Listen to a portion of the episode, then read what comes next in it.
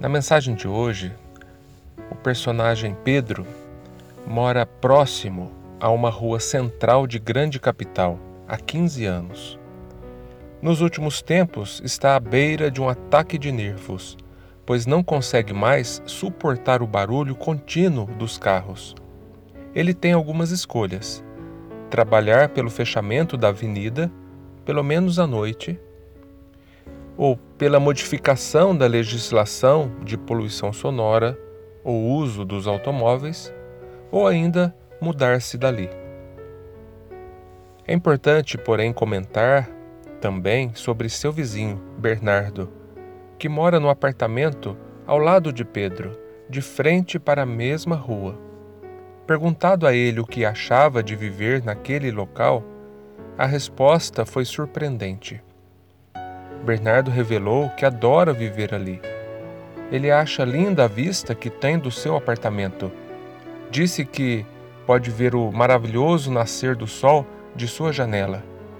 Adora observar a cidade, perceber os habitantes caminhando ou em seus carros e os resistentes passarinhos que aprenderam a viver em meio à civilização.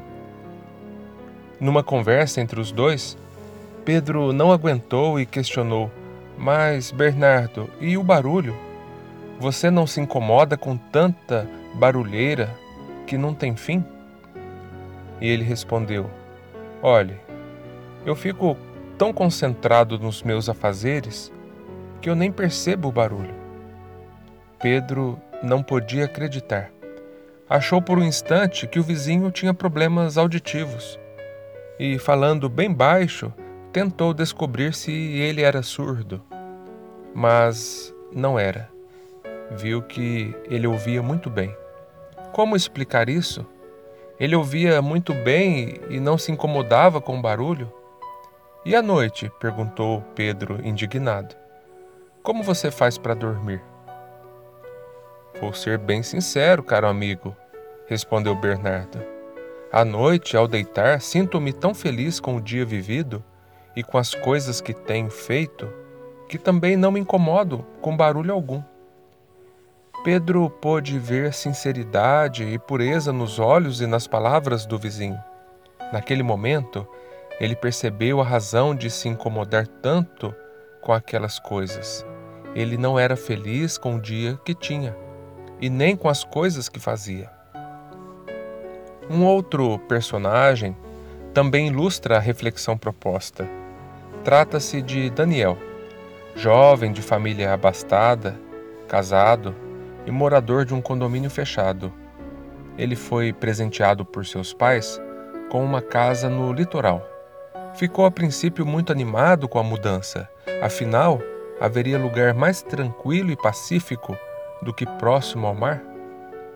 Os dias passaram e ele percebeu pouco a pouco que não seria capaz de suportar aquele estilo de vida, aquele barulho constante de ondas quebrando, gaivotas gritando logo cedo, aquela umidade de maresia, a areia que insistia em acompanhá-lo em seu carro e em sua casa. Daniel entrou em crise. Variava entre estados de irritação e depressão. Começou a tomar remédios e decidiu iria se mudar dali. Ouvindo esses relatos, nos indagamos: onde mora a paz? Será que a paz está na ausência de ruídos externos? Será que para dormir em paz precisamos apenas de silêncio? A paz tem moradia em nosso íntimo, e enquanto não formos felizes com nossos dias, com as coisas que fazemos, não a encontraremos.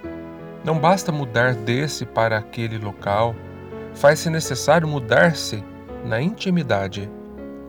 Deixar para trás o lar das atividades fúteis, das conquistas passageiras e fixar morada na casinha aconchegante da alegria de viver, do amor à família, do prazer de servir. Que essas palavras possam se enraizar em nossa mente, em nosso coração que nós sejamos seus multiplicadores para que encontremos a verdadeira paz em nosso íntimo, de dentro para fora.